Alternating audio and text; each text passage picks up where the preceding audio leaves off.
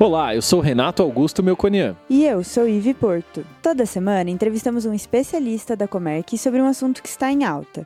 E também falamos as principais notícias da semana. Hoje vamos falar sobre uma das principais pautas do setor elétrico para 2020, a separação de lastro e energia, que está prevista e priorizada nas propostas de modernização do Ministério de Minas e Energia. Para entender mais os conceitos e a mudança, convidamos Juliana Nakamura, coordenadora de relacionamento com clientes aqui da Comerc Energia, para explicar mais sobre esse assunto para gente. Bem-vinda, Juliana, tudo bem? Tudo bem. Primeiro eu queria saber um pouquinho quem é a Juliana no mercado de energia. Qual foi a sua formação? Como tem sido a sua carreira e trajetória aqui na Comerc? Bom, atualmente aqui na Comerc eu sou coordenadora de uma equipe comercial da Comerc Gestão. A gente cuida de consumidores livres eu sou economista, sou mestre em economia também. Eu trabalhava, na verdade, né, no mercado financeiro, em banco, uma área de risco.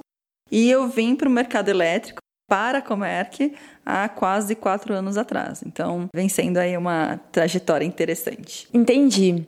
Então, falando um pouquinho mais do nosso assunto, a gente tem visto muitas notícias sobre a separação de lastro e energia. Então, para começar, eu queria entender alguns conceitos. O que é lastro, o que é energia, qual que é a diferença entre eles?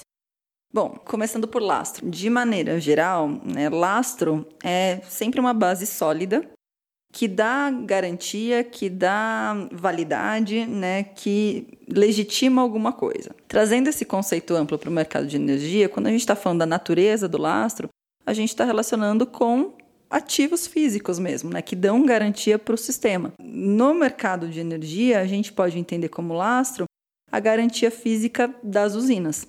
Lembrando que a garantia física ela pode ser entendida como quanto que uma determinada usina consegue contribuir para o suprimento do sistema. Então, quando a gente está falando de lastro, a gente está falando realmente da questão física do sistema, de você ter a segurança no sistema de que ele está operando no volume que ele precisa operar, no momento que ele precisa operar, ajustando a operação conforme a necessidade de atendimento.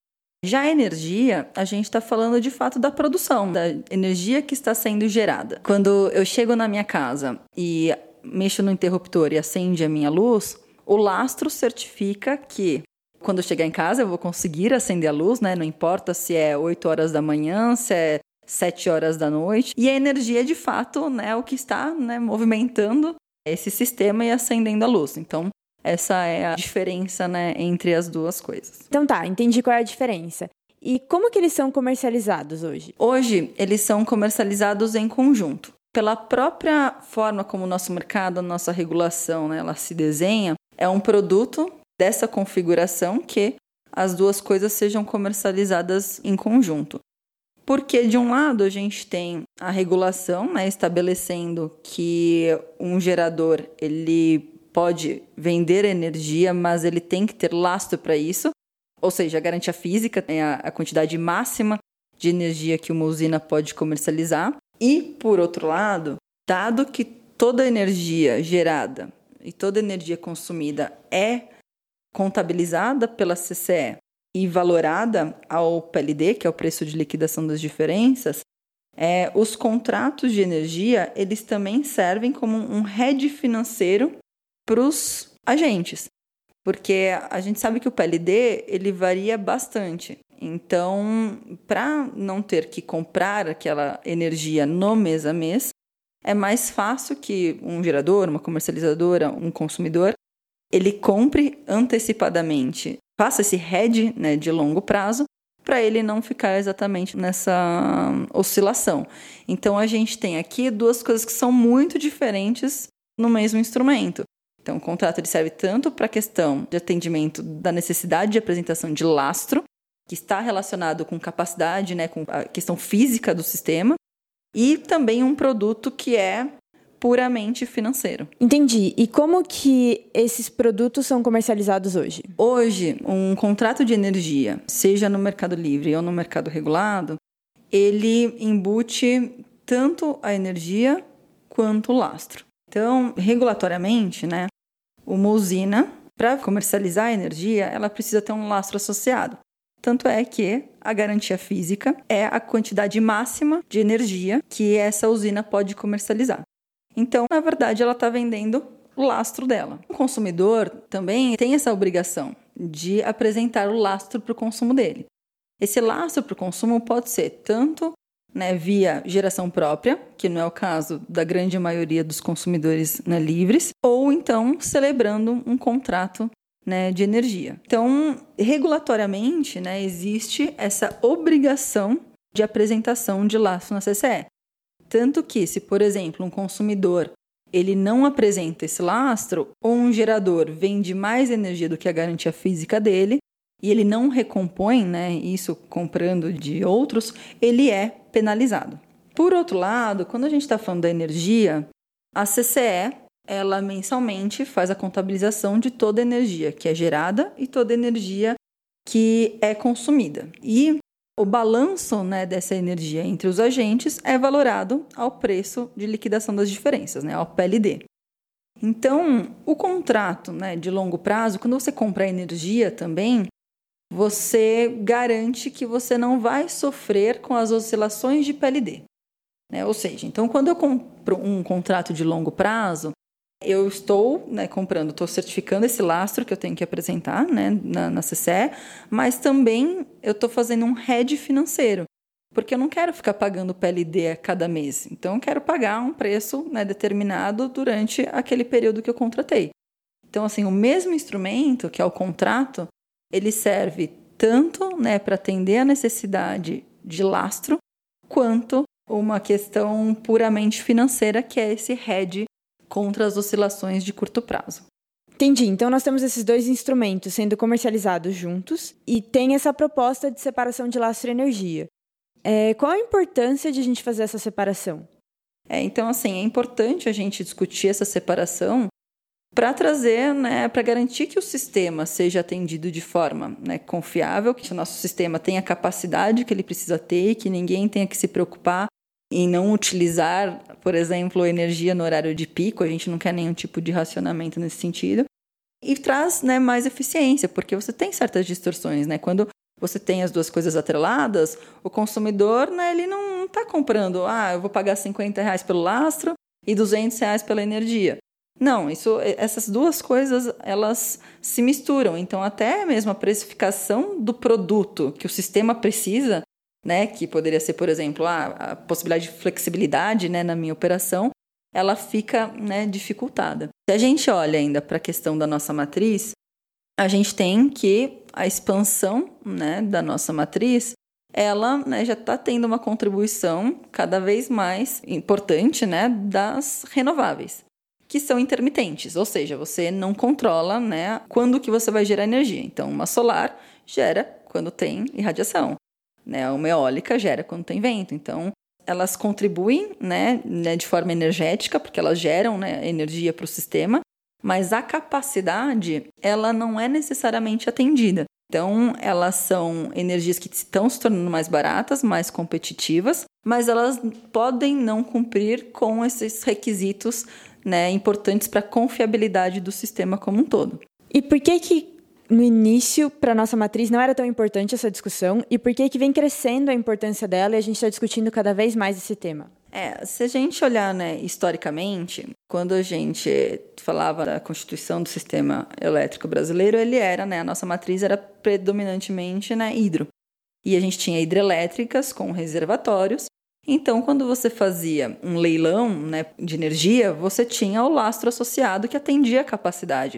Porque né, uma hidrelétrica com reservatório, ela vai gerar tanto a energia e também vai estar disponível lá para ser né, despachada quando for necessário, garantindo né, a confiança do sistema. Porém, na evolução do sistema, a gente viu que se constituíram muitas hidrelétricas a fio d'água, né, que não tem reservatório, mas, ao passar né, das décadas, a gente né, observou o crescimento de hidrelétricas a fio d'água, né, então que não possuem reservatório, então essa questão da capacidade ela não é atendida. É, e também, é, recentemente, a gente vem observando um crescimento das renováveis. Né? Então, é, por exemplo, uma energia solar, uma energia eólica, elas são intermitentes. Né? Que quer dizer que você não despacha, você não define quando você vai é, gerar aquela energia, né? É uma condição, né? De vento, de, de sol. Então, ela cumpre, né? Com a contribuição energética né, dela para o sistema. Só que essa questão da, da flexibilidade, da capacidade, ela não atende, pelo menos não, né, sem uma outra, outro tipo de tecnologia associado a ela. Né? Então, isso traz né, um certo, uma certa preocupação, né, pensando no planejamento de longo prazo, né, que, a gente, que a gente sempre está né, falando de lastro, né, movimento de longo prazo, de expansão do sistema, é, de forma que realmente o, o, sistema se expanda de uma forma segura, que, que ele tenha os produtos né, que tragam confiabilidade na operação. Entendi. E como que você garante a segurança do sistema hoje? Você precisa, então, né, de mecanismos adicionais para garantir essa segurança, né? E você faz isso por meio de leilões no mercado regulado. Então, por exemplo, uma térmica despachável, ela né, confere tanto a questão da energia quanto né, do lastro, pensando não só em produção de energia, mas em capacidade, aquelas questões de, de ser acionado a qualquer tempo e num curto espaço de tempo. É, só que quando isso é feito no mercado regulado, né, uma térmica, por exemplo, ela é mais cara do que uma usina de eólica, por exemplo. Então, existe essa distorção né, entre o mercado livre e o cativo, porque de repente essa eólica né, vai colocar o preço dela no mercado livre, e o consumidor cativo ele não tem muita opção. Ele vai ter que absorver né, essa compra desse leilão na tarifa. Então, a gente pode, de certa forma, dizer que essa responsabilidade né, de arcar com essa expansão dessa forma mais estruturada recai é, sim sobre o mercado regulado. Entendi. Então, o único beneficiado dessa mudança seria o mercado cativo?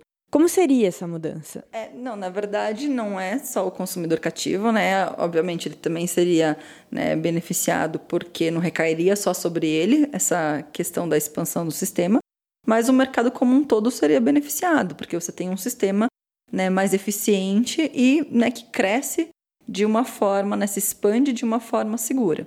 E falando sobre como né, seria a proposta que vem sendo né, discutida, é basicamente você separar mesmo né, esses dois produtos. Então você teria um leilão ali de lastro de capacidade, de lastro de produção, né, que é a parcela física. Quem comandaria isso é uma entidade central, então você teria um controle, né, um gerenciamento centralizado né, dessa necessidade da expansão. E isso seria né, rateado entre todos. Né? Então você poderia ter tanto o mercado livre quanto cativo né, arcando com essa conta, já que é para o benefício de todos. Então poderia ser um encargo rateado entre todos os agentes.